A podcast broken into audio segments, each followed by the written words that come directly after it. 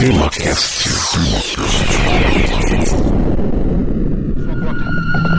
Em forma! As cortes de Portugal querem nos escravizar. De hoje em diante, as nossas relações estão cortadas. Eu nada mais quero do governo de Lisboa. Nenhum laço nos une mais. Pelo meu sangue, pela minha pelo meu Deus, juro promover a independência do Brasil. Independência ou morte! Independência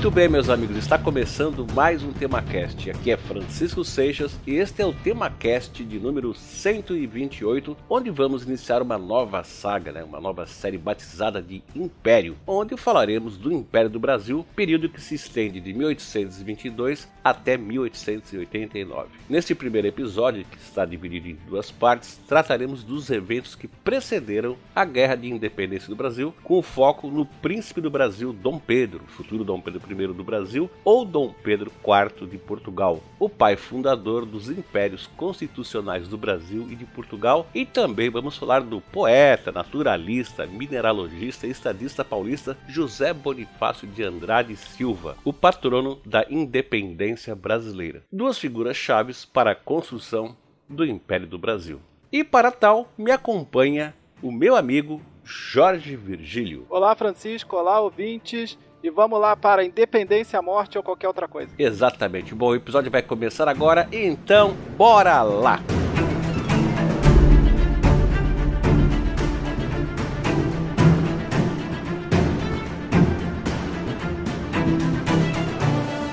príncipe Dom Pedro de Alcântara nasceu na manhã de 12 de outubro de 1798 no Palácio Real de Queluz, em Portugal, num quarto rodeado por pinturas inspiradas em cenas do livro Dom Quixote de La Mancha, do escritor espanhol Miguel de Cervantes. Filho do príncipe regente de Portugal, o príncipe do Brasil Dom João, e da princesa do Brasil, Dona Carlota Joaquina, seu nome havia sido escolhido por seus pais em homenagem a São Pedro de Alcântara, um santo português canonizado no século XVII pelo Papa Gregório XV. E apenas por curiosidade, o nome completo de Dom Pedro foi, ou era, Pedro de Alcântara Francisco Antônio João Carlos Xavier de Paula Miguel Rafael Joaquim José Gonzaga Pascoal Cipriano Serafim de Bragança e Bourbon. Ufa!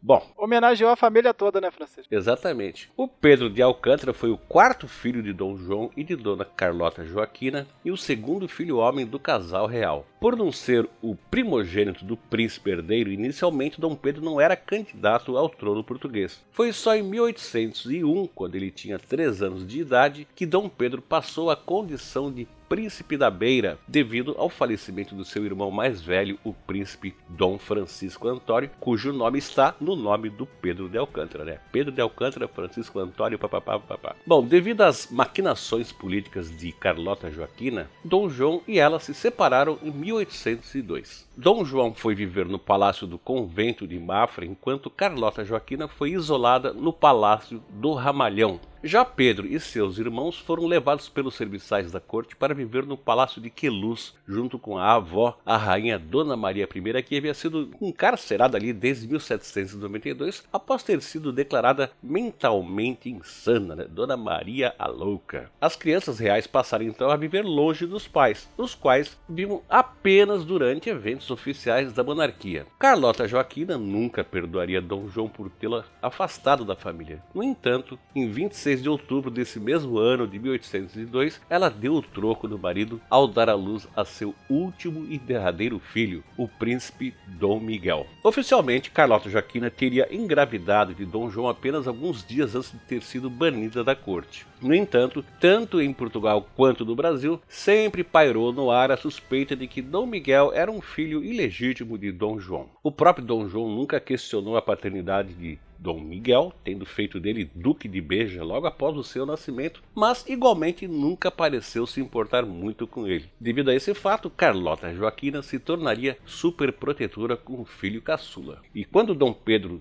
tinha 5 anos de idade, o médico de Dom João, um tal de Domingos Agostinho Vandelli, recomendou ao príncipe regente que o colocasse para estudar. O tutor de Dom Pedro, escolhido por Dom João, foi o matemático e astrônomo José Monteiro da Rocha, então vice-reitor da Universidade de Coimbra. E aqui uma curiosidade: esse José Monteiro da Rocha também havia sido professor de José Bonifácio de Andrade, o futuro patriarca da independência, de quem também vamos falar neste episódio. De toda forma, as cartas e bilhetes de Dom Pedro I, que foram preservados nos arquivos brasileiros e portugueses, revelam que o monarca tinha um domínio bastante limitado da língua portuguesa, que incluiu erros de ortografia, concordância e, em especial, de falta de pontuação. Ou ele era um, vamos dizer assim, um antepassado do Saramago também, né? Que não tem pontuação. Pode ser. Olha só, a linguagem dos textos de Dom Pedro era normalmente chula, mais próxima da linguagem de um cavalariço do que de um príncipe.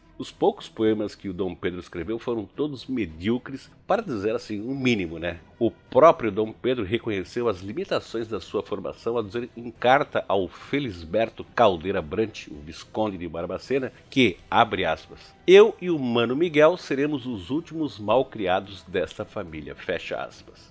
E de fato, Dom Miguel tinha uma educação nas letras quase tão sofrível quanto a do irmão mais velho. Dom Pedro escrevia tão mal que Dom João chegou a lhes dizer numa carta o seguinte, abre aspas aí para o Dom João: Quando escreveres, lembra-te que és um príncipe e que os teus escritos são vistos por todo o mundo e deves ter cautela não só no que dizes, mas também no modo que te explicares. Fecha aspas. Dom Pedro, no entanto, nunca levou em consideração o conselho do pai, e numa carta escrita a José Bonifácio em 1822, na cidade de Paraíba do Sul, lá no interior do Rio de Janeiro, ele escreveria coisas tão bizarras quanto, abre aspas aí, no empelo, pego na pena para lhe participar que vamos bem.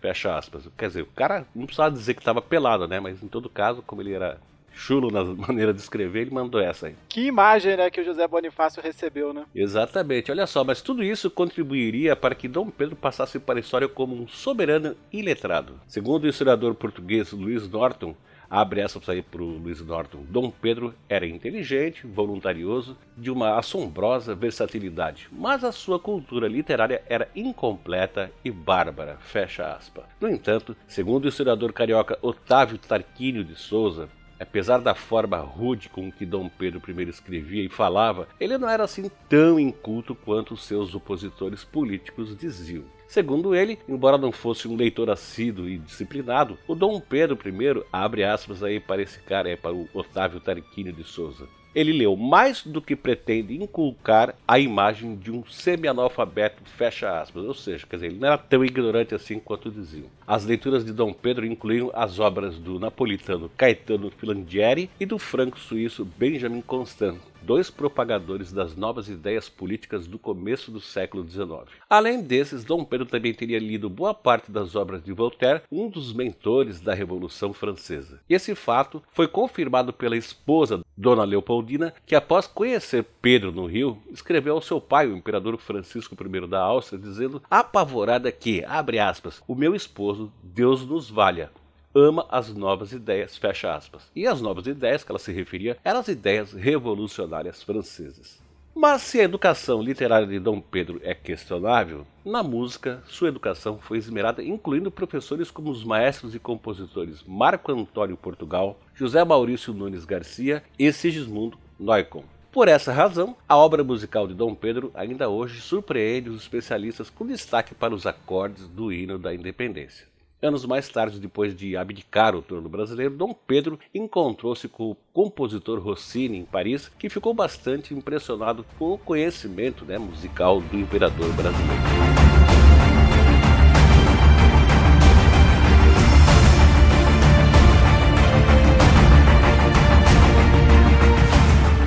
Pois é, Francisco. E no final de novembro de 1807, quando Pedro tinha 9 anos de idade, o exército francês do imperador Napoleão Bonaparte invadiu Portugal e toda a família real portuguesa precisou fugir do país. A corte atravessou o Oceano Atlântico até chegar em março do ano seguinte, em 1808, a cidade do Rio de Janeiro, que era então capital do Brasil, a maior e mais rica colônia de Portugal, saga que nós já narramos aqui no tema cast em detalhes na nossa série sobre a Era Joanina, nos episódios de número 122 até o episódio de número 125. E aí é só você ir lá e conferir em detalhe essa história. Bom, durante a viagem para o Brasil, os professores de Dom Pedro o fizeram ler toda a Eneida, que é a obra-prima do poeta romano Virgílio Maro, o pai da literatura latina, o que mais uma vez prova que ele não era tão ignorante quanto se tem dito. Comparado com os políticos brasileiros de hoje, ele era realmente um príncipe. Além disso, o príncipe da Beira aprendeu diversas noções de navegação com os membros da tripulação desses navios, né, que estava trazendo aí toda essa corte portuguesa para o Brasil.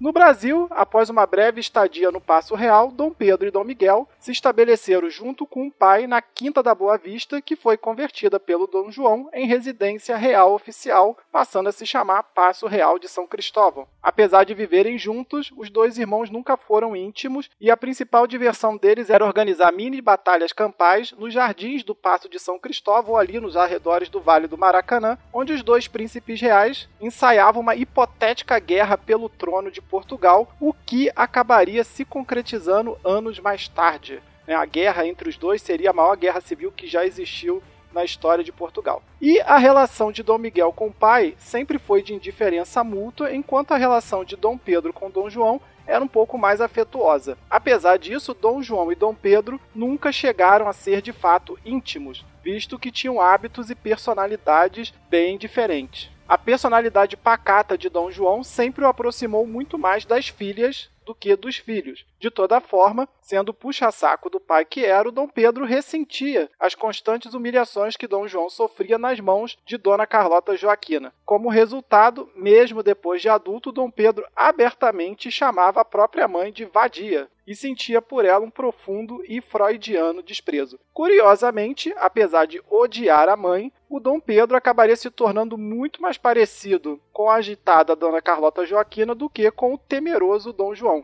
Na verdade, sob quase todos os aspectos, Dom Pedro era a versão masculina de Carlota Joaquina, exceto pelo seu apreço aí pelo Rio de Janeiro e pelo Brasil, que a Carlota Joaquina odiava com todas as suas forças. Como a mãe, Dom Pedro sempre foi um rapaz muito ativo, cujo passatempo predileto era se exercitar ao ar livre. Sua rotina de exercícios incluía, por exemplo, o hábito de nadar nu nas enseadas de Botafogo e do Flamengo, totalmente à revelia dos escandalizados moradores locais, hábito inclusive que era partilhado pela sua mãe, que também nadava pela dona em Botafogo. Aí você vê, né? O pessoal aumenta o imposto e você ainda é obrigado a acordar de manhã e dar de cara com Dom Pedro nadando nu na tua cara. Diferente dos dias atuais, no início do século XIX, os banhos de mar eram recomendados apenas como terapia, para tratar feridas e micoses. No entanto, Dom Pedro praticava natação como exercício para o corpo. Pelas pesquisas feitas pela Unicamp a partir dos restos mortais do monarca, sabemos hoje que Dom Pedro media em vida entre 1,66m e 1,73m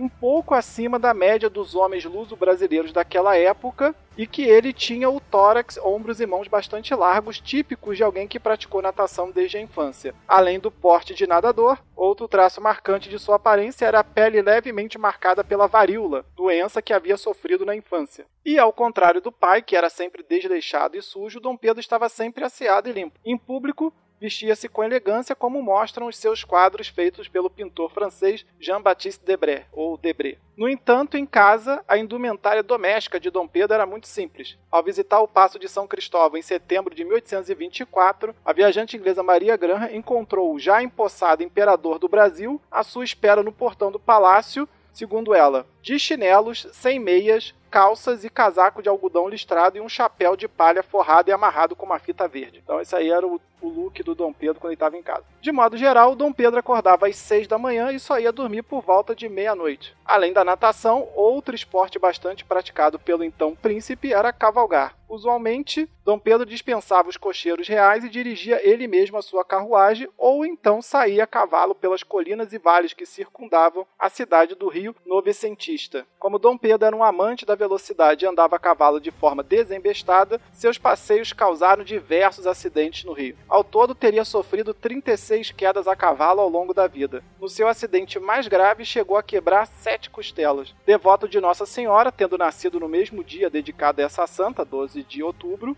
ele galopava todas as manhãs de São Cristóvão, que fica na zona norte do Rio, até a pitoresca igreja de Nossa Senhora da Glória do Outeiro, que fica localizada ali no começo da zona sul do Rio, no alto de uma colina projetada para a Baía de Guanabara, e ele fazia isso só para ouvir a missa, essa igreja dedicada aí a Nossa Senhora. De volta ao palácio, ele almoçava às nove da manhã e jantava às duas da tarde. Depois eu não sei o que, ele comia depois disso até chegar meia-noite. Suas refeições não duravam mais que 20 minutos e seus hábitos gastronômicos eram bastante simplórios e não muito diferente do restante da população do Rio daquela época. De acordo com os seus biógrafos, seu prato preferido era carne com arroz, batata e abóbora cozida, tudo amassado assim, misturado no mesmo prato, bem à moda brasileira. Exatamente, isso me lembrou assim que eu tinha um amigo que comia arroz e feijão com banana. Ele amassava a banana e misturava com arroz e feijão e comia. É, isso aí é Brasil purinho. É, uma vez eu provei, não é, não é ruim não, cara. Mas é feio pra caramba. Bom, apesar de ser membro da família real e receber uma mesada do pai correspondente à sua posição de príncipe herdeiro, o Dom Pedro mantinha diversos negócios paralelos o cara era dos negócios. Bom, certa vez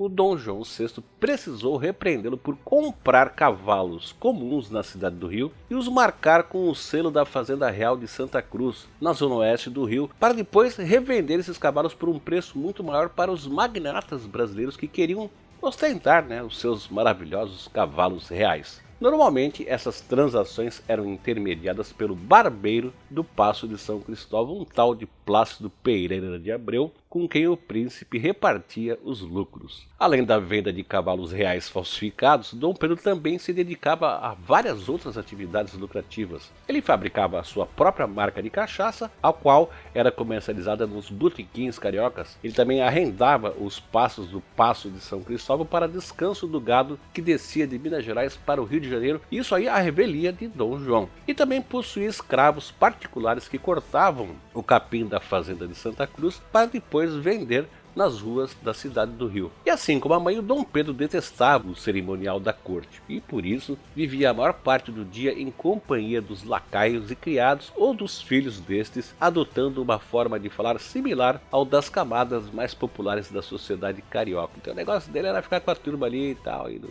estava muito interessado na, nas coisas da realeza. Bom, devido ao convívio com os escravos e empregados do palácio, o Dom Pedro aprendeu todo tipo de ofício com eles. Aí tem uma historinha aqui, ó, que uma certa vez um de seus animais perdeu a ferradura enquanto cavalgava lá pelo Rio de Janeiro. Então Dom Pedro bateu a porta de um ferreiro e pediu para que ele fizesse o serviço, né, que ferrasse novamente a montaria. Ao perceber que o homem não dominava bem o ofício, o príncipe lhe tomou as ferramentas e disse: Sai daí, ó porcalhão, que não sabes o teu ofício. E em poucos minutos ele mesmo fez o serviço sozinho. Outro traço marcante da personalidade de Dom Pedro era o gosto pelo jogo. Mas, embora gostasse de jogar, era um péssimo perdedor. Segundo o viajante francês Jacques Arago, ao ter sido convidado por Dom Pedro para uma partida de bilhar, ele foi informado assim discretamente, né, por Dona Leopoldina, para que ele deixasse o marido ganhar. Caso contrário, Dom Pedro ficaria muito irritado. Aí o francês, que era um excelente jogador de bilhar, e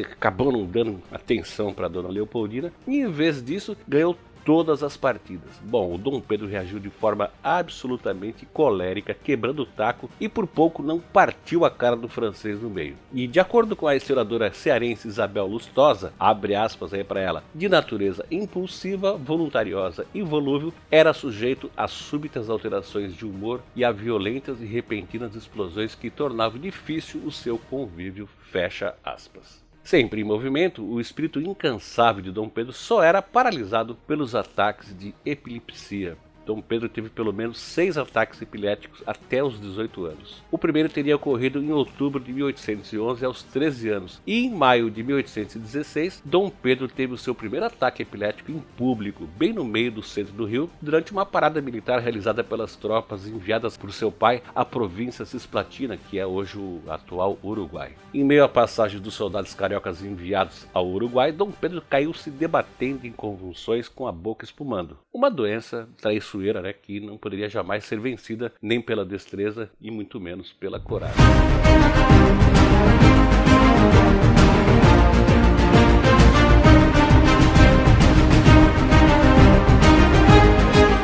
E em 1817, cumprindo o acordo firmado com o imperador Francisco I da Áustria, lá no Congresso de Viena, badaladíssimo Congresso de Viena, que ratificou também a criação do Reino Unido de Portugal, Brasil e Algarves e oficializou o Rio de Janeiro como capital do Império, o Dom Pedro se casou com a princesa Maria Leopoldina da Áustria. Em 6 de fevereiro de 1818, o Dom João VI foi aclamado rei desse Reino Unido de Portugal, Brasil e Algarves, e Dom Pedro e Dona Leopoldina passaram oficialmente a ser detentores dos títulos de príncipe e princesa do Brasil, os herdeiros do trono português. Por essa época, as cortes portuguesas ficaram bem da vida porque a Lisboa tinha perdido aí o título de capital oficial do Império. Inconformados com o novo status do Brasil, as cortes em Portugal exigiam o retorno do rei a Lisboa. As crescentes tensões em Portugal criaram novas tensões no Brasil, visto que a capitania do Rio de Janeiro sozinha nessa época já era mais rica que todo Portugal metropolitano, principalmente porque Portugal estava numa situação de penúria aí depois do Napoleão. E mais ainda depois que os ingleses foram para lá ainda acabaram de limpar os cofres do que tinha sobrado. Assim sendo, a população do Rio não aceitava que o rei retornasse a Lisboa. Temeroso de uma possível rebelião no Rio, Dom João VI começou a delegar o governo local da corte do Rio de Janeiro ao filho Dom Pedro. Dom Pedro era um carioca de criação, digamos assim, e se dava melhor com a população local do que o velho monarca bonachão, apesar que o Dom João VI era bem visto no Rio. De modo geral, as pessoas gostavam dele. Em dezembro de 1820, a Revolução Liberal do Porto, movimento revolucionário criado por brasileiros e portugueses que estavam em Portugal, com o objetivo de modernizar o Império Português, chegou à capitania do Grão-Pará, lá no norte, através do estudante paraense Felipe Patrone. Em janeiro de 1821, Patrone e os militares de Belém do Pará aderiram oficialmente à causa liberal e o movimento iniciado no Pará se espalhou pelo norte e nordeste do Brasil até chegar ao Rio de Janeiro em fim de fevereiro de 1821 uma multidão aglomerada no centro do Rio exigia que Dom João VI jurasse a Constituição do Porto. De uma forma até meio ridícula, já que Dom João VI mal podia balbuciar o juramento, os cariocas reunidos na atual Praça 15, lá no Rio, assistiram à queda do absolutismo monárquico português em 26 de fevereiro de 1821. Essa foi a data que o absolutismo é, meio que morreu assim em Portugal. No entanto, a vitória do movimento constitucionalista brasileiro motivou uma nova revolta em 21 de abril de 1821, que era para combinar com o dia, onde os constitucionalistas cariocas mais exaltados, tendo como símbolo a figura do alferes mineiro Tiradentes, aí ressuscitaram Tiradentes, exigiam mudanças ainda mais profundas no Império Português e uma redução ainda maior do poder real, pela adesão de Dom João VI não à Constituição do Porto, mas a Constituição de Cádiz, que tinha sido assinada lá no contexto da Guerra Peninsular e que era mais revolucionária do que a Constituição do Porto e diminuía mais ainda o poder do monarca. E aí isso aí foi a gota d'água para o Dom Pedro, que era liberal, peronomútil, era liberal assim, né, em algumas coisas, né, não em tudo, e montado a cavalo à frente da polícia da corte, o Dom Pedro atacou violentamente os rebeldes cariocas reunidos lá em frente à igreja da Candelária, e aí ele fez o primeiro massacre da igreja da Candelária, que terminou com vários mortos e feridos e pôs fim a esse movimento aí rebelde, mas acabou de vez também com a possibilidade de permanência do Dom João VI no Rio, porque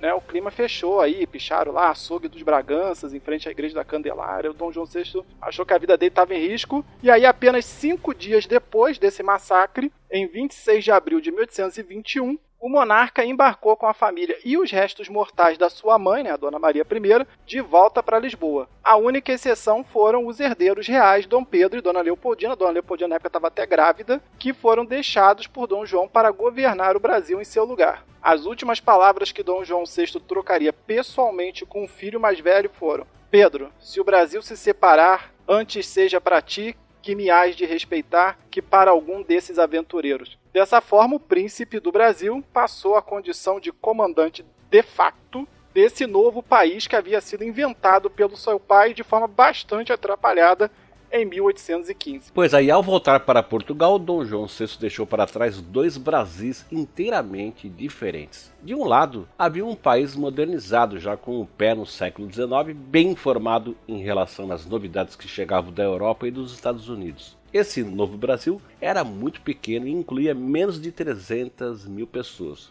O seu centro irradiador era a cidade do Rio, que de vilarejo colonial em 1807 havia passado à condição de maior cidade do Império Português em 1821 e se estendia somente às suas vizinhanças imediatas. Fora dessa região, o Brasil era território vasto, isolado e em sua maior parte não mapeado. Boa parte do interior do Brasil ainda era muito parecida com o Brasil que existia antes da chegada de Pedro Álvares Cabral no litoral da Bahia 300 anos antes. Esses dois Brasis conviviam de forma bastante precária e se ignoravam mutuamente. Enquanto a cidade do Rio de Janeiro, eixo das rotas marítimas ligando a Europa à Ásia, atraía compositores, maestros, dançarinos, cantores, arquitetos, pintores, cientistas e professores de várias partes do mundo, além de lojistas parisienses e londrinos, o outro Brasil ainda fazia guerra de apresamento de índios arredios que atacavam as fazendas no interior do país, ainda viajava a pé,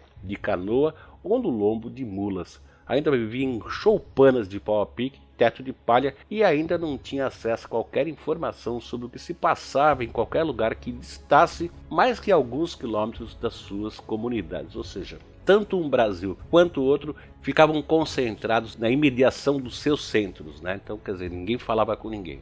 Ao visitar o interior do Paraná, na época o sul da capitania de São Paulo, porque nessa época Paraná era o sul da capitania de São Paulo, pertencia à capitania de São Paulo, durante o reinado de Dom João VI, o botânico francês Auguste de Saint-Hilaire ficou estupefato. Nas suas palavras, abre aspas para ele aí. Ali não se cuida senão de assuntos ligados à criação de gado, a ignorância é extrema. Encontrei por toda parte gente hospitaleira excelente, a qual não faltava inteligência, mas cujas ideias eram tão limitadas que na maioria das vezes eu não conseguia conversar mais do que 15 minutos. Fecha aspas. Pouco mais adiante, ao passar pela cidade de Paranaguá e vila de Guaratuba, o Santilê encontrou pessoas em estado de desnutrição tão profunda que eles adquiriram o hábito de comer terra na tentativa de repor vitaminas e sais minerais. Segundo Saint-Hilaire, essa abre aspas para ele de novo aí, essa prática condenável se transforma comumente numa paixão incontrolável e às vezes vence negros com mordaça na boca, rolando na terra para poderem aspirar um pouco de pó. Os comedores de terra preferem aqui a tirada dos formigueiros dos cupins,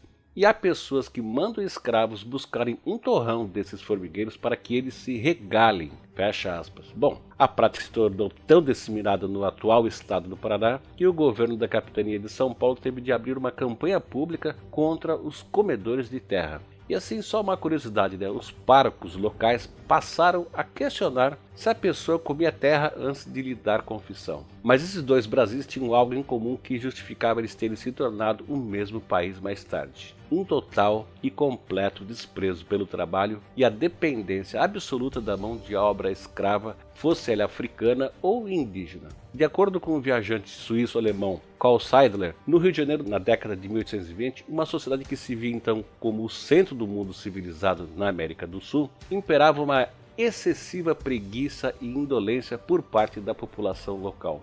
E de acordo com ele, abre aspas, as mulheres têm suas escravas, duas, três, seis ou oito, conforme o infeliz esposo abrir a bolsa. E essas criadas negras nunca podem arredar-se da imediata proximidade de sua severa dona. Deve entender-lhes e até interpretar-lhe o olhar. Seria demais exigir que a senhora fosse ela, mulher de um simples vendeiro, se sirva ela mesma de um copo d'água, ainda que o jarro esteja junto dela sobre a mesa.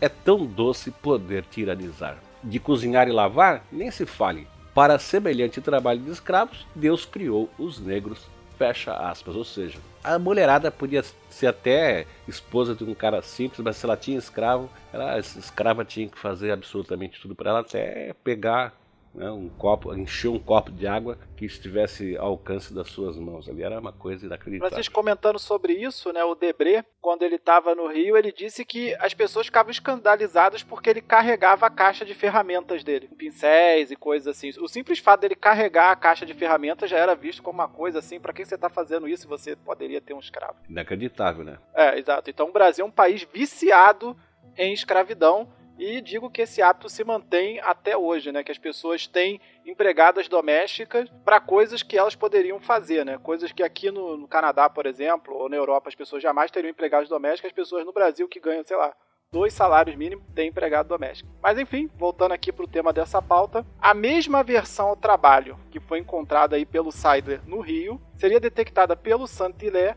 nos Campos Gerais do Paraná. Aí, segundo o Santilé, como no resto do Brasil, todo mundo trabalha o menos possível. A vida dos homens muito pobres difere pouco da dos índios selvagens. Eles só plantam o estritamente necessário para o sustento da família e passam meses inteiros embrenhados na mata. E mesmo em Curitiba, que era então um vilarejo de apenas 3 mil habitantes, onde o Santilé encontrou uma população mais branca e europeizada do que a do oeste paranaense, também imperava o ódio ao trabalho. O pessoal em Curitiba também não curtia trabalhar. Os europeus que haviam chegado ao Brasil após Dom João né, iniciar aí a sua política de branqueamento, rapidamente aderiram à preguiça geral.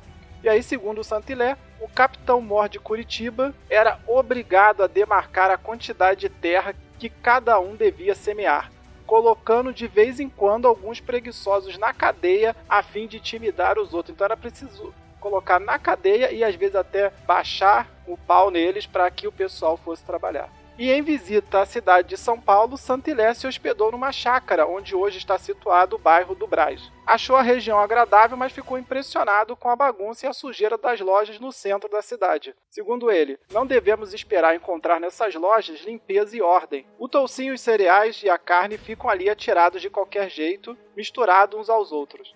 E os lojistas ainda estão muito longe de possuir a arte de nossos comerciantes de Paris, que sabem dar uma aparência apetitosa até os mantimentos mais grosseiros. Outra coisa que impressionou aí o Saint-Hilaire quando ele passou por São Paulo foi a quantidade de prostitutas que perambulavam pela cidade. Segundo ele, em nenhum outro lugar havia um número tão grande de prostitutas. Havia de todas as raças e as calçadas ficavam, por assim dizer, fervilhantes delas. Passeavam vagarosamente de um lado para o outro ou esperavam nas esquinas os fregueses. E aí, segundo Saint-Hilaire, nada é mais difundido em São Paulo do que as doenças venéreas. E aí, só para dar uma explicação do porquê que tinha tanta prostituta em São Paulo, é porque ali passavam rotas de vários lugares do Brasil, que vinham do litoral para o interior, do interior para o litoral, do interior para outra parte do interior. Então tinha sempre muito tropeiro, muitas, muitos homens passando pela cidade, então isso atraía prostitutas para essa localidade em particular. Outro traço em comum entre a corte do Rio e o interior do Brasil era uma completa falta de transparência nas relações comerciais, que já assustava os viajantes estrangeiros desde a abertura dos portos. Ao passar pela Bahia, o viajante inglês Thomas Lindley afirmou que em seus negócios prevalece a astúcia mesquinha e velhaca, principalmente quando efetuadas as transações com estrangeiros aos quais pedem o dobro do preço que acabarão por aceitar por sua mercadoria, ao passo que procuram desvalorizar o que terão de obter em troca, utilizando-se de todos os artifícios ao seu alcance. Salvo algumas exceções, são pessoas inteiramente destituídas do sentimento de honra, não possuindo aquele senso geral de retidão que deve presidir toda e qualquer transação entre os homens. Aí só um comentário que eu acho estranho isso vir de um inglês, né? É ouvi falar que os ingleses eram pessoas extremamente honestas em transações comerciais. Pois é, né? Os caras roubaram nações inteiras e eles vêm com esse papo. Bom, continuando aqui, ainda segundo esse tal de Thomas Lindley, que percorreu o litoral de Porto Seguro, a abundância de recursos naturais do Brasil não resultava em riqueza e desenvolvimento para os brasileiros. Segundo ele, num país que, com o cultivo e a indústria, chegaria à fartura com as bênçãos excessivas da natureza, a maior parte do povo sobrevive em necessidade e pobreza, enquanto mesmo a minoria restante não conhece os desfrutes que fazem a vida desejável. A mesma reação teve outro inglês, um tal de John Maui, que a gente citou lá na, nos episódios que a gente fez sobre a Era Joanina, que ao conhecer a produção de queijo próxima a Mariana, lá em Minas Gerais, disse: Esse queijo era tão rançoso e de gosto tão desagradável que se tornava perigoso à saúde, e esta particularidade me fez julgar que o preparavam com grande relaxamento. Em alguns lugares, não só os diversos utensílios se encontravam extremamente sujos, como o coalho estava tão pútrido que chegava ao último grau de deterioração. E aí, segundo Maui, ele teria tentado, sem muito sucesso, ensinar técnicas mais higiênicas de produção de queijo e manteiga aos mineiros. E aí ele diz que o pessoal da fazenda parecia muito satisfeito com o bom êxito da operação. Mas tenho fortes dúvidas de que a adotassem depois da minha partida, porque são inimigos do trabalho e dos cuidados que ele exigem. E eu acho que esse tal de mal aí ficou mal falado em Minas Gerais, o pessoal deve ter achado ele muito chato. Eu acho que sim, cara, com certeza.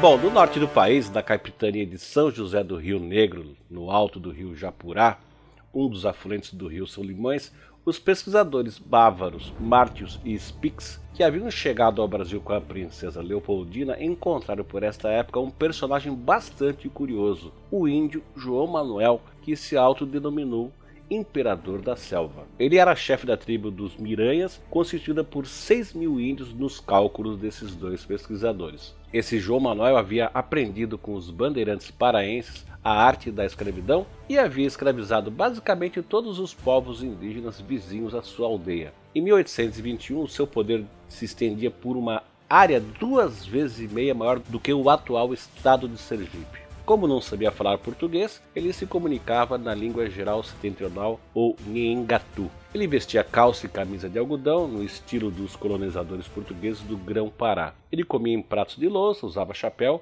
e fazia barba diariamente, e se considerava um representante local do rei de Portugal. Nos domínios do imperador da selva, os botânicos bávaros também observaram um curioso meio de comunicação desenvolvido pelos índios do Alto Solimões, na forma de uma tora de madeira oca ou escavada que era chamada de trocano, com a qual os índios emitiam sinais sonoros intermitentes. Esse sistema inventado pelos índios foi de uma certa forma o primeiro sistema de telégrafos do Brasil, já que permitia a troca de informações entre as tribos vizinhas. Através das batidas do trocano, todos os índios do Vale dos Solimões foram alertados da chegada dos dois pesquisadores, e por isso, na manhã seguinte à sua chegada à aldeia dos Miranhas, Martius e Spix receberam a visita de centenas de outros índios vindos de outras aldeias. Outro relato importante do Brasil herdado por Dom Pedro foi dado pelo luso inglês Henry Coster. De 1809 a 1820, o Coster percorreu as cidades e sertões do Nordeste até morrer em 1820 em Recife,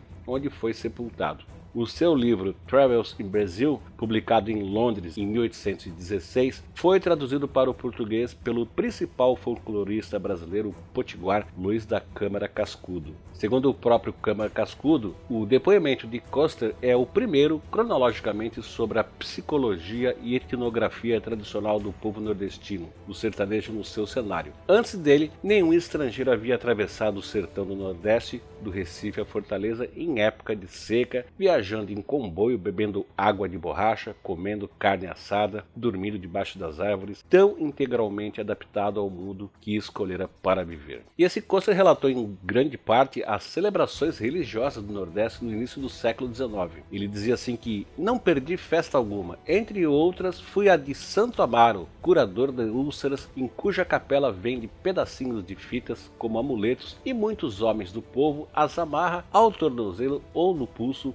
usando-as até que se desfizessem. E inclusive eu diria que esse hábito perdura até hoje, né? Quem, quem vai lá para Bahia, por exemplo, lá na Bonfim, sempre acaba comprando essas fitinhas aí que amarra no pulso, na canela, sei lá onde, e tem que deixar até o tecidozinho lá se romper, apodrecer e cair sozinho. Exatamente. Se você tirar antes, perde todo o efeito. E segundo Costa, o isolamento dos sertanejos era absoluto. E o único contato com a civilização era através dos padres, que percorriam a região celebrando missas, casamentos e batizados em troca de oferendas e contribuições dos moradores. E nas palavras de Coster, é, certos padres obtêm licença do bispo de Pernambuco e viajam nesses lugares com um altar portátil construído para esse fim, conduzido por um cavalo, assim como todos os objetos para a missa. Então era uma missa delivery, né? Era o ai missa, né? Que o cara Exato, era o ai missa.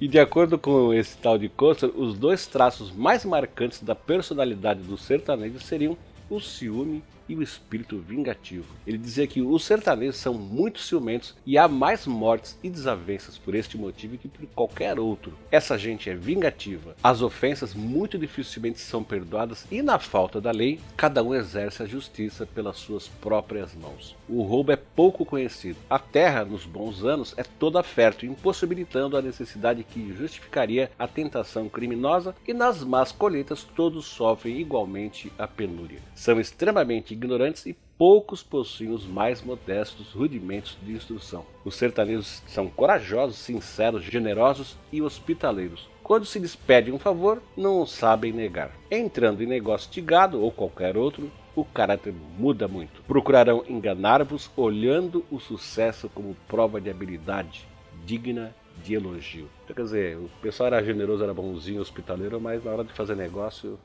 Apareceu um gringo, todo mundo quer se dar bem em cima dele. Exatamente. Até hoje é assim, né? Ah, mas isso aí é todo lugar, Francisco. Eu vou dizer que não é nem só no Brasil, que tu vai em Buenos Aires, no, no México ali, naquela parte de Cancún, fazer turismo também. Chegou lá, você é turista, todo mundo quer te vender as coisas 10, 5 vezes mais caro. Entendi. Bom, continuando aqui. Segundo o inglês James Henderson, que chegou ao Brasil em 1819, os Brasis de Dom João não eram lugar de literatura. Os habitantes estão mergulhados em grande ignorância e sua consequência natural, o orgulho. Neste país de analfabetismo, não se encontra ninguém que tenha intimidade com a noção de ciência.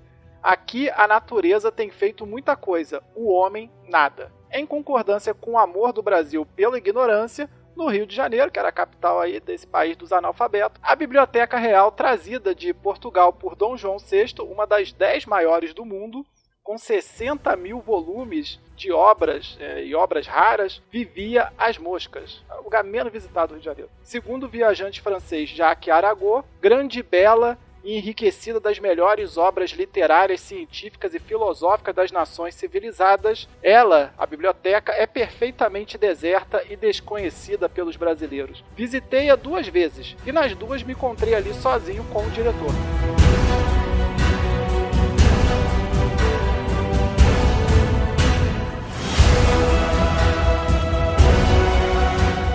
Mas, contrariando as opiniões de James Henderson e de Jacques Arago, havia pelo menos um brasileiro cujos conhecimentos, tanto na ciência quanto na cultura em geral, eram mais que notáveis. E claro que nós estamos falando de José Bonifácio de Andrada e Silva, o nosso controverso, mas inegavelmente genial patriarca da independência que, desde 2018, por um decreto assinado pelo presidente Michel Temer, é oficialmente o patrono da independência do Brasil. Nascido em Santos, no atual estado de São Paulo, José Bonifácio fazia parte de uma quase centenária aristocracia luso-brasileira que se estabeleceu no sudeste brasileiro a partir do final do século XVII com a chegada do português português José Ribeiro de Andrada. José Ribeiro de Andrada vinha de uma baixa nobreza da região de Entre Douro e Minho, em Portugal, e ocupou-se inicialmente das alfândegas dos portos do Rio de Janeiro e de Santos. Em Santos, José Ribeiro de Andrada conheceu e se casou em 1704 com a paulista Ana da Silva Borges. Deste casal originaram-se sete filhos, de onde vêm os Andradas ou Andrades do ramo paulista. Exatamente, Francisco. E a sorte desse José Ribeiro no Brasil melhorou ainda mais quando, em 1733, o Marquês de Pombal nomeou um dos seus amigos pessoais, o Gomes Freire de Andrade, o futuro Conde de Bobadela, para ser governador geral da capitania do Rio de Janeiro e comandante da repartição sul do Brasil, cargos que ele ocuparia até a sua morte em 1763, por 30 anos. Além disso, né, esse Conde Bobadela aí, ele foi por um curto período, de 1762 a 1763, vice-rei do Brasil. Pois bem, por que, que isso aí foi bom pro tal do José Ribeiro? O avô do José Bonifácio, né, o José Ribeiro, ele era primo desse Conde Bobadela, o mais poderoso e influente governador do Brasil colônia, sobre o qual nós falamos exaustivamente no episódio número 66, 66, mas não tem nada aí de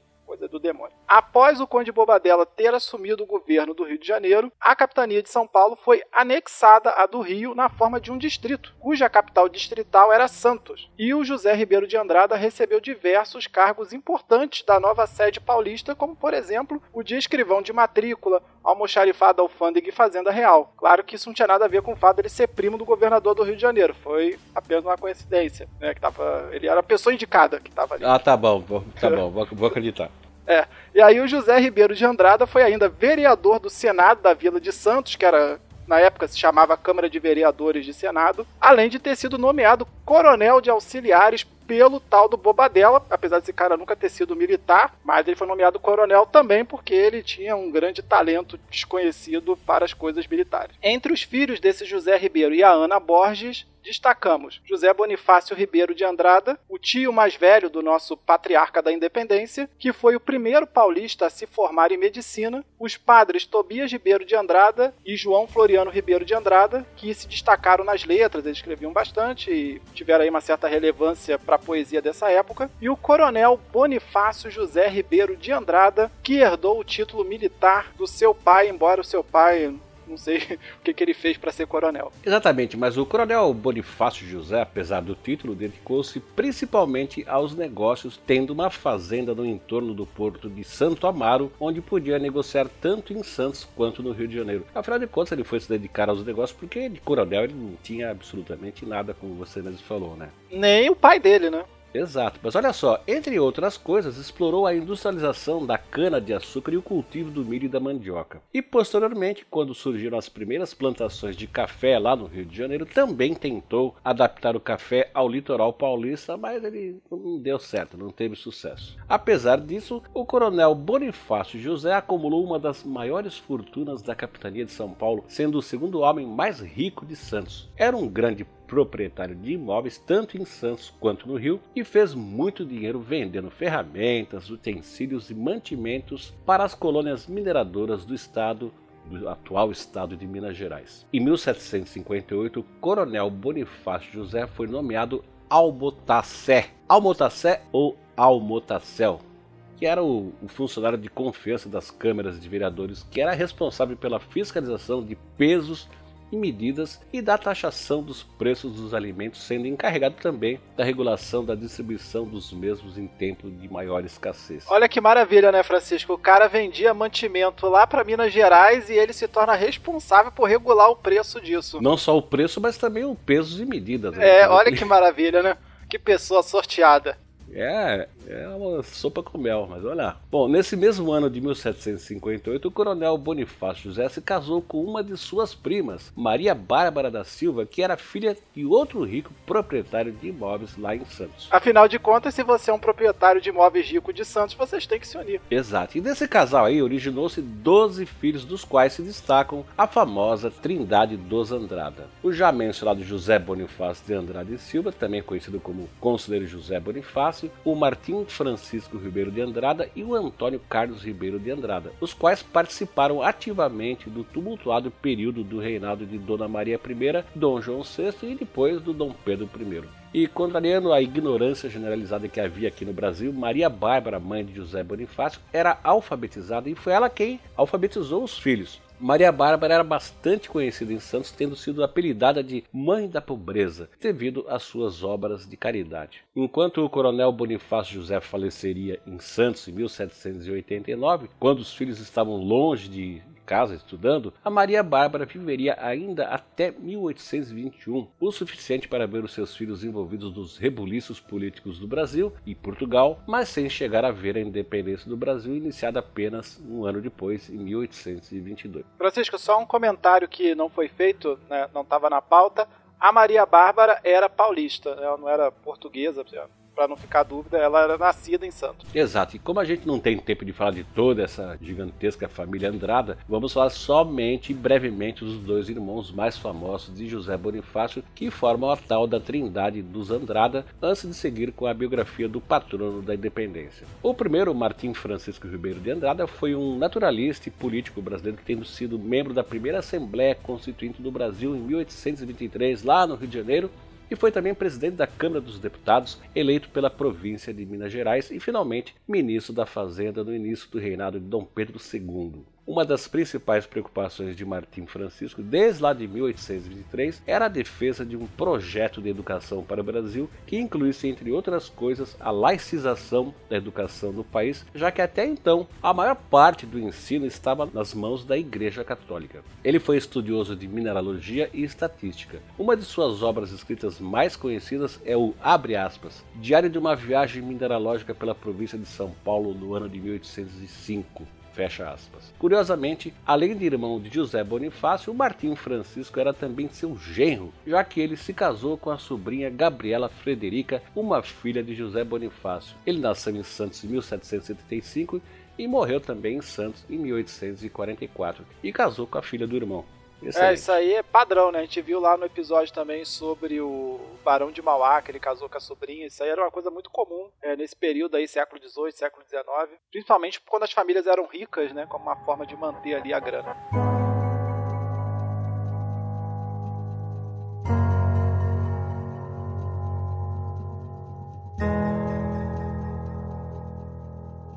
Continuando aqui, o outro irmão que compõe a trindade dos Andradas, que é o Antônio Carlos Ribeiro de Andrada Machado e Silva, não sei de onde que tirar esse Machado, é o menos conhecido dos três.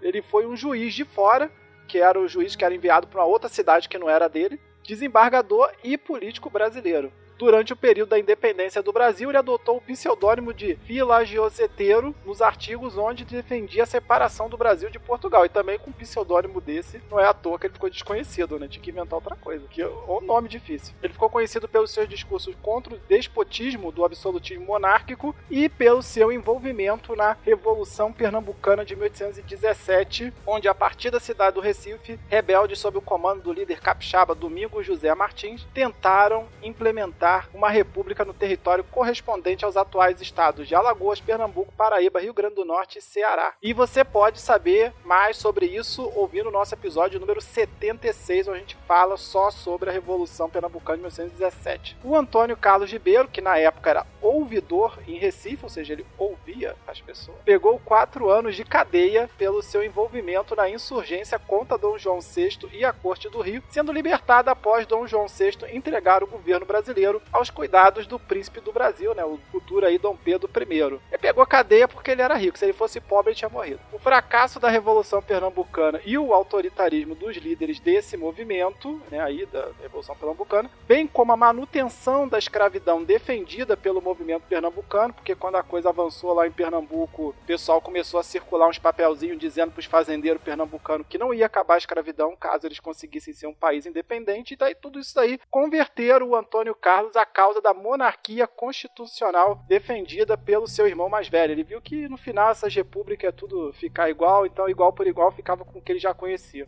Após ser posto em liberdade, o Antônio Carlos diria, referindo-se à Revolução Pernambucana de 1817, eu serei sempre inimigo decidido daqueles que, contra a natureza das causas, contra a experiência, querem no Brasil desvairar a opinião pública com sonhos e quimeras republicanas, e por bem da sua precária fortuna vadear rios de sangue para chegar chegar a um alvo que jamais conseguirão. Isso aí, o cara que estava lá depois de quatro anos cadeia na Bahia, refletindo, ele chegou a essa conclusão. E aí, em 1821, ele ajudaria o José Bonifácio a redigir o documento que serviu de orientação aos deputados paulistas e fluminenses, fluminenses cariocas, na Assembleia Constituinte do Reino Unido de Brasil, Portugal e Algarves, que foi organizada lá em Lisboa, né, depois que o rei voltou. E em 1823, o Antônio Carlos foi um ávido defensor do liberalismo na primeira Assembleia Constituinte brasileira, mas chegou à conclusão de que os políticos brasileiros todos eles praticamente escravocratas, não tinham a menor ideia do que significava ser um liberal.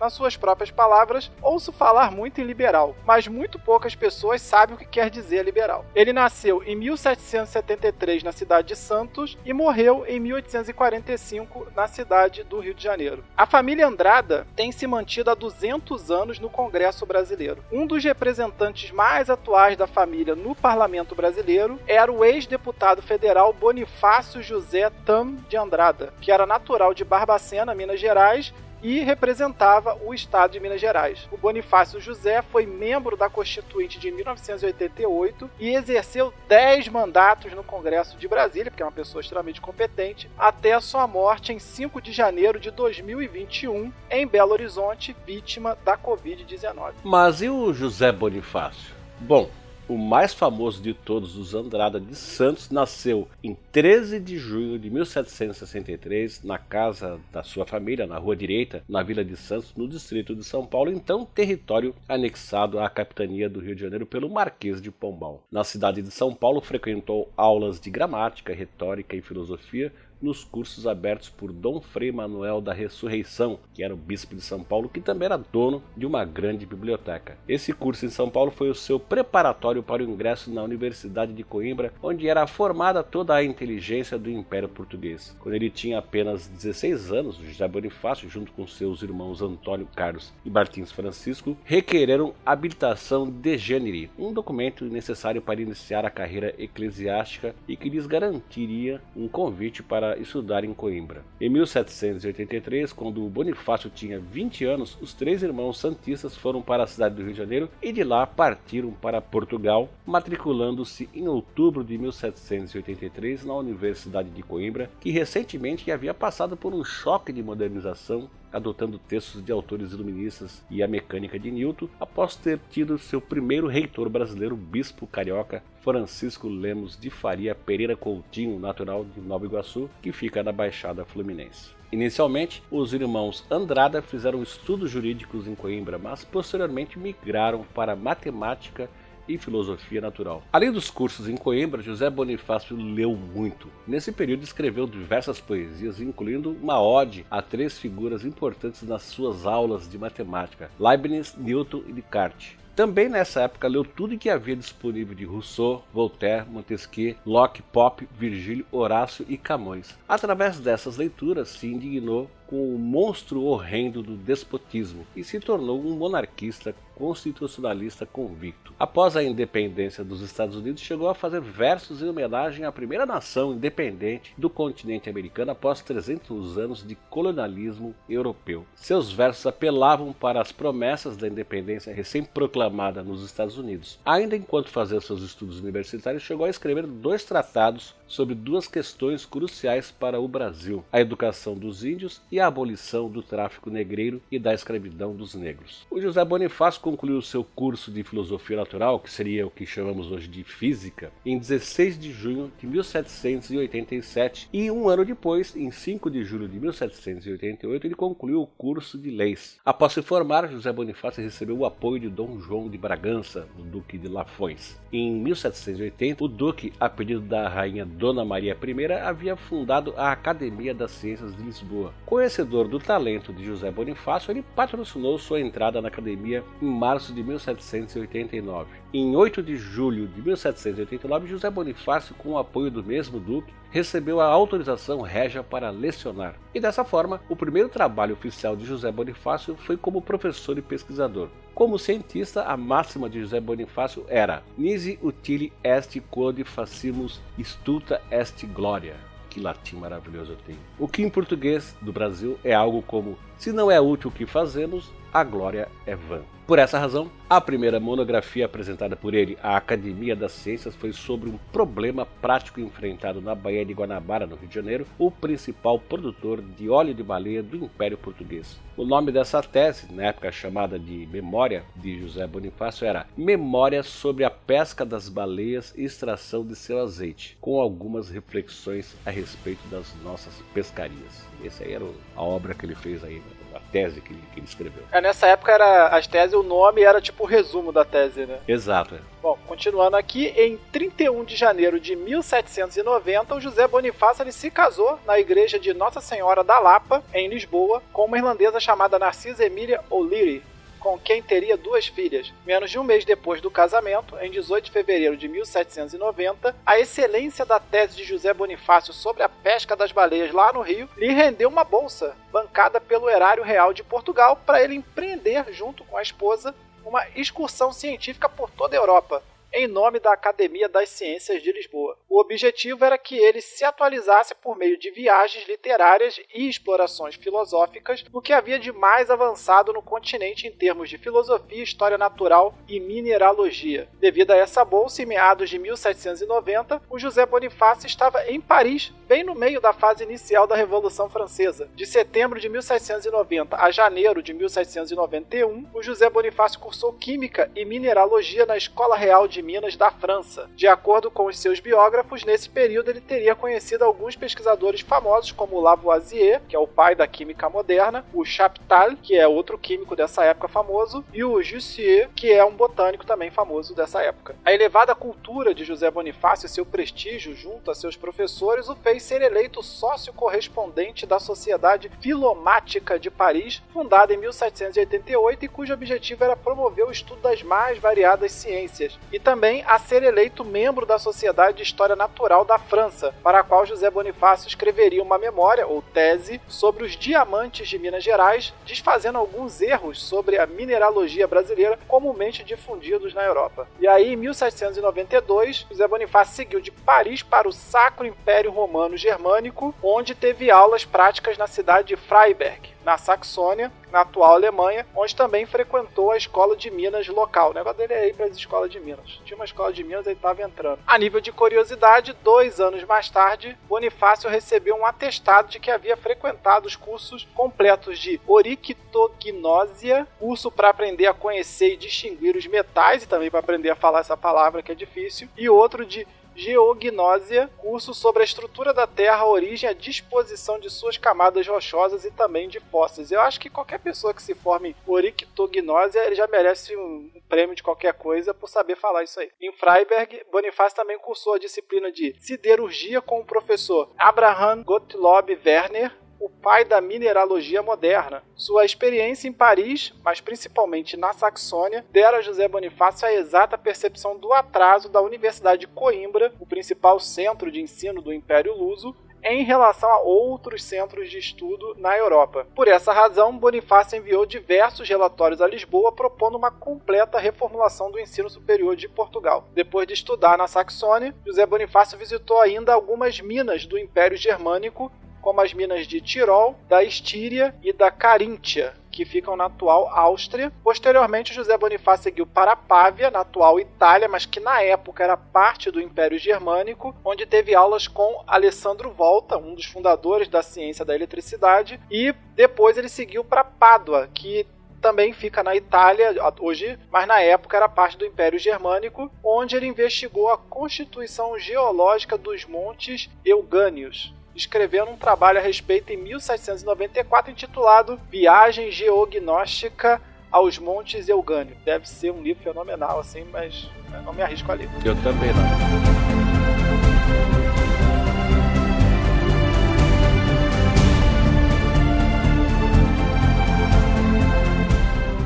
Sacro Império Romano Germânico, o José Bonifácio seguiu para a Suécia e também para a Noruega. Em 1796 ingressou como convidado da Universidade de Uppsala, na Suécia, para conhecer as coleções de Torbern Bergman, o criador da classificação química dos minerais. Nesse período passou a se dedicar mais fortemente ao estudo de fósseis, indo pesquisar as jazidas e minas em Arandal, Sarria, Gragerøy e Laugbansita entre a Suécia e a Noruega. Eu espero que eu tenha chegado pelo menos próximo da pronúncia desses lugares. Bom, aí nesse período classificou e nomeou quatro espécies de minerais novas, entre os quais a petalita e o Iópsido e oito variedades de espécies já conhecidas. Ao todo, a Eurotrip de José Bonifácio durou 10 anos. Quando voltou para Lisboa, em 1800, aos 37 anos de idade, ele já era um dos mais consagrados cientistas do Império Português. E aqui uma curiosidade: a petalita, descoberta por Bonifácio na sua passagem pela Suécia, foi de onde se originou o lítio, hoje usado como bateria nos nossos queridos celulares. Ao descobrir a petalita na Suécia, José Bonifácio verificou corretamente que se tratava de um novo metal alcalino, diferente do sódio e do potássio que já eram conhecidos. Posteriormente, o seu trabalho serviu de base para o pesquisador sueco Johann August Alfvedsson, que em 1818, analisando as amostras deixadas por José Bonifácio e suas anotações, conseguiu isolar o lítio a partir da petalita. A petalita é constituída de lítio e alumínio. Em carta, Jacob Berzelius, o professor de Arfvedsson, diz que um novo álcali foi descoberto pelo Sr. Alfvedsson, num mineral previamente descoberto pelo Sr. Dandrada numa mina de Ute e por ele chamado de petalita.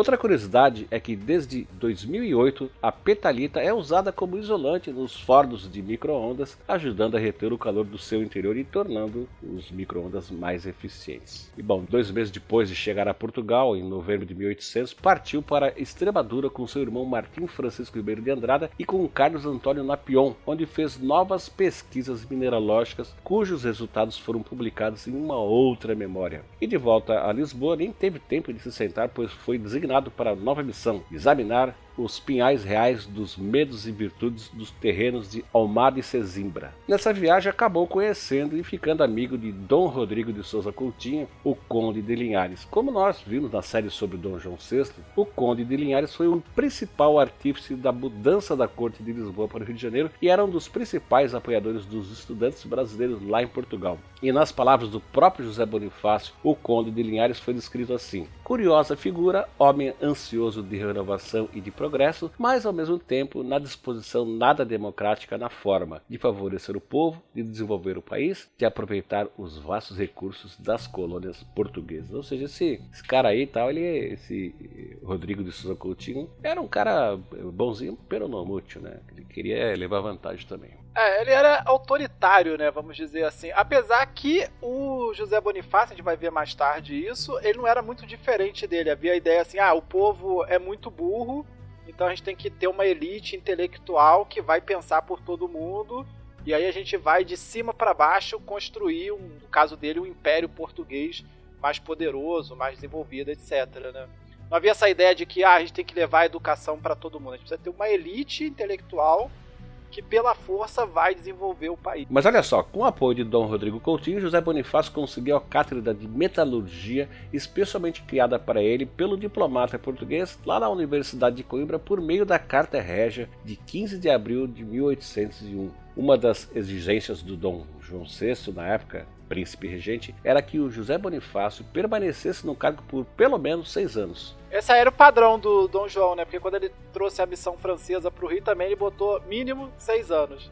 Seis anos pra ele é. O cara, se o cara não render em seis anos, não rende mais. Pois é, olha, um mês depois, o príncipe regente Dom João o nomeou intendente-geral das Minas e Metais do Reino e membro do Tribunal de Minas, tornando José Bonifácio, na prática, o dirigente de todas as casas da moeda, minas e bosques de todos os domínios portugueses. Por decreto de Dom João, em 8 de julho de 1801, recebeu ainda o encargo de administrar as antigas minas de carvão de Buracos, mina do Cabo Mondego, e restabelecer as abandonadas fundições de ferros de Figueiró dos Vinhos e Avelar. No novo decreto de Dom João, de 12 de novembro de 1801, ele foi feito diretor do Real Laboratório da Casa da Moeda de Lisboa e incumbido de remodelar o estabelecimento. Pela Carta Régia de 1 de julho de 1802, José Bonifácio recebeu o encargo de superintender e ativar as sementeiras de pinhais nos areais das costas marítimas para evitar a erosão do solo nessas regiões. E pelo alvará de 13 de julho de 1807, foi nomeado superintendente do Rio Mondego e Obras Públicas de Coimbra.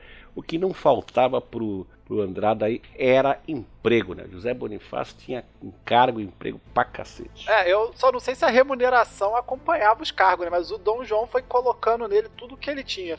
Aparecia um problema, ele, ah, chama aquele menino lá do Brasil que, que ele tá se destacando. Põe ele aí para resolver. Exato, era bem assim. Foi a única pessoa do Império que estudou, vamos botar ele.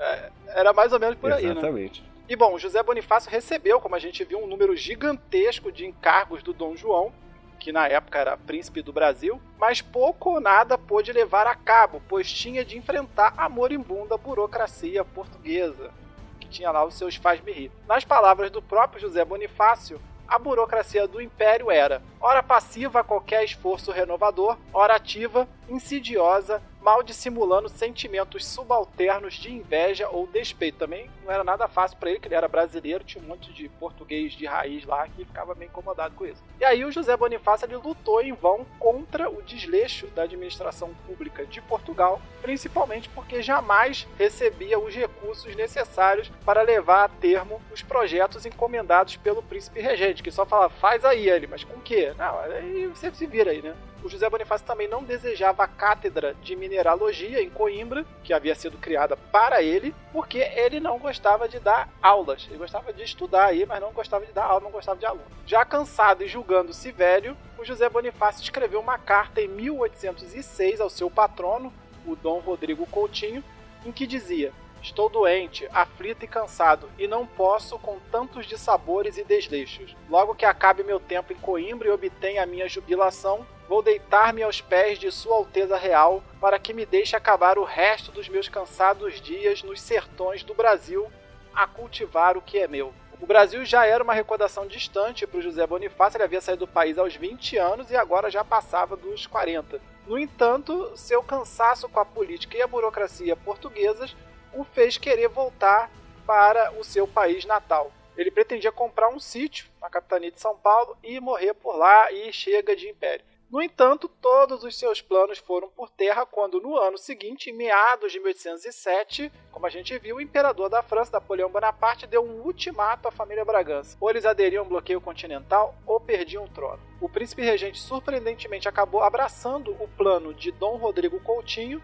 e de repente Portugal, que havia séculos não fazia nada novo, virou da vez e toda a corte portuguesa da noite para o dia havia se ajeitado aí para deixar o país e viver uma vida nova na capitania do Rio de Janeiro, a qual José Bonifácio conhecia só de passagem através dos seus estudos lá sobre a pesca da baleia na Baía de Guanabara. Poderia ser uma oportunidade de José Bonifácio regressar ao Brasil se ele não tivesse sido terminantemente proibido pelo príncipe regente de voltar. Né? Chegou a falar: estamos indo para o Brasil. José Bonifácio falou: beleza, vou pegar minha mala. Ele falou: não, mas você tem que ficar porque alguém tem que defender o país aí. É, e você é um cara preparado, já estudou na França. Pelo menos você vai conseguir se comunicar com as tropas aí quando eles chegarem. Então fique aí. Por essa razão, em 1808, José Bonifácio tomou parte na resistência portuguesa contra os invasores franceses, tendo comandado as forças do Batalhão Acadêmico que guarnecera a cidade de Coimbra. Durante a Guerra Peninsular, Bonifácio recebeu a patente de major, tenente-coronel e posteriormente comandante, sendo a primeira pessoa da família dele que mereceu ter um título militar. Segundo algumas fontes, quando os franceses ameaçaram reinvadir Lisboa, em outubro de 1810, José Bonifácio teria participado do grupamento que guarneceu a entrada da cidade contra as tropas francesas. Em 1812, foi nomeado por Dom João secretário perpétuo da Academia Real. Quero dar os parabéns, até pedir efeito de, de palmas aí para o nosso editor, porque finalmente o José Bonifácio conseguiu o título de perpétuo em alguma coisa, né? É uma coisa que na América Latina é importante. Por essa época, aproveitando-se da presença da família real no Brasil, enviou para Dom João um projeto de uma fábrica de aço, além de ter conseguido convencer o alemão Guilherme von Schwegg, ou Wilhelm von Schwegg, famoso mineralogista, a ir para o Brasil. Falou, ah, o Brasil está crescendo, você vai gostar e tal, tá, vai para lá. Aí ele veio. Entre 1815 e 1819, José Bonifácio escreveu dois artigos onde foi usada pela primeira vez a palavra tecnologia em língua portuguesa, a partir da palavra alemã technologie, criada pelos mineralogistas alemães a partir do grego. Possivelmente, o José Bonifácio teve seu primeiro contato com essa palavra, tecnologia, que deu origem à palavra tecnologia, no curso de siderurgia que ele frequentou lá na Saxônia em 1792. Nesse período, José Bonifácio integrou um grupo de intelectuais comandados pelo italiano radicado em Portugal, Domenico Vandelli, que defendia a visão de que o domínio da natureza era capaz de gerar riquezas e que, portanto, a natureza precisava ser estudada nos mínimos detalhes, mesmo coisas que naquele momento é, presente poderiam não ter relevância econômica. Em particular, o Vandelli e Bonifácio recomendaram ao Dom João que realizasse mais expedições científicas desconhecidos sertões do Brasil. Então, ao invés de ficar só procurando as coisas que o pessoal já sabia que dava dinheiro, eles falaram: a gente tem que procurar aí os negócios que de repente não dá dinheiro hoje, mas pode dar dinheiro amanhã. Exato, olha só, três anos antes do início da Guerra de Independência do Brasil, em 1819, pouco após a coroação ou aclamação de Dom João VI como soberano do Reino de Brasil, Portugal e Algarves, o José Bonifácio de Andrada e Silva pediu mais uma vez autorização ao novo rei para que ele pelo amor de Deusinho, pudesse regressar a Santos, a cidade em que havia nascido no litoral paulista. O José Bonifácio tinha então 56 anos de idade, dos quais mais de 30 passados na Europa. Ele se sentia velho e cansado e queria morrer em paz ao lado dos seus familiares. Como era funcionário graduado da coroa portuguesa, dependia da aprovação do Dom João VI para continuar a receber o seu salário no Brasil. Fazia quase 10 anos que José Bonifácio pedia insistentemente a Dom João para que o Dom João deixasse ele voltar ao Brasil. O príncipe, depois rei, sempre negava os seus pedidos, dizendo que era, ele era necessário na metrópole. No entanto, em 1819, o Dom João finalmente concordou que Bonifácio regressasse ao Brasil.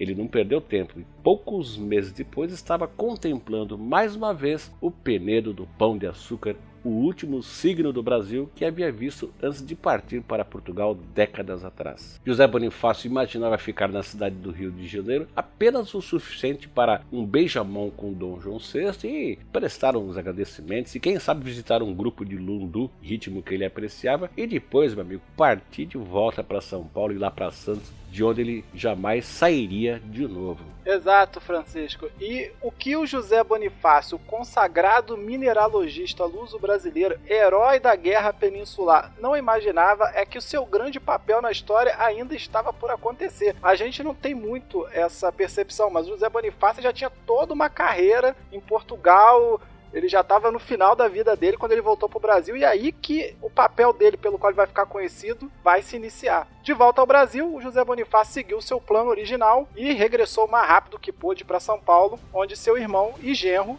Martim Francisco era diretor de Minas e Matas da capitania de São Paulo. Nesse período, seu outro irmão, Antônio Carlos, estava lá preso na Bahia, né, devido ao seu envolvimento na Revolução Pernambucana de 1817, como a gente já falou, e o Bonifácio ele fez o que pôde para usar aí o seu prestígio né, de grande cientista do Império para tentar libertar o irmão, mas não rolou, ele ficou lá até 1821. Com o seu irmão e genro Martim Francisco, ele fez diversas incursões no ano de 1820 no interior aí do Brasil, mais especificamente na capitania de São Paulo, visitando Cubatão, a Serra de Paranapiacaba, o Pico do Jaraguá na Serra da Cantareira, além de Parnaíba, Pirapora, Itu e Sorocaba, onde lá em Sorocaba ele visitou a primeira fábrica de ferro do Brasil, que era mal administrada pelo Friedrich Ludwig Wilhelm van Hagen, o pai do Francisco van Hagen, que viria a ser o historiador oficial de Dom Pedro II. Né? Eu disse mal administrada porque o cara desviou um dinheiro, a fábrica meio que deu umas falidas aí no, mais pra frente, depois tiveram que botar um dinheirinho lá de volta. Mas pelo menos o filho dele fez alguma coisa, né? Que o filho dele foi um historiador importante, descobriu o corpo do Pedro Álvares Cabral, descobriu que o Pedro Álvares Cabral existia, para começo de conversa. E bom, essa é outra história. De volta a Santos, passou a estudar em conjunto com o físico mor de Portugal, João Álvares Fragoso, as salinas da capitania do Rio de Janeiro, lá em Cabo Frio, onde poucos anos depois Dom Pedro I autorizaria a criação da primeira e mais antiga fábrica de sal do Brasil, a Companhia de Sal Cisne. Pois é, né, cara? E existe até hoje o sal cisne. Existe até hoje. E é a única do Brasil que pode fazer sais para a farmácia. Exato, olha só, em 18 de agosto de 1820, Dom João deu a José Bonifácio o título de conselheiro do Império, fazendo dele o primeiro brasileiro a ter algum cargo relevante na política do Império Português desde a chegada da corte ao Rio de Janeiro. Pouco mais de seis meses depois, devido à Revolução Constitucionalista e seus desdobramentos no Rio de Janeiro e Lisboa, o Dom João VI teve de regressar a Portugal, deixando o governo brasileiro sob o comando de seu filho mais velho e herdeiro Dom Pedro. Como a gente já havia deixado claro, Dom Pedro era mais do que despreparado para os desafios que o momento histórico do Brasil e Portugal exigia. Assim, Dom João, que não era bobo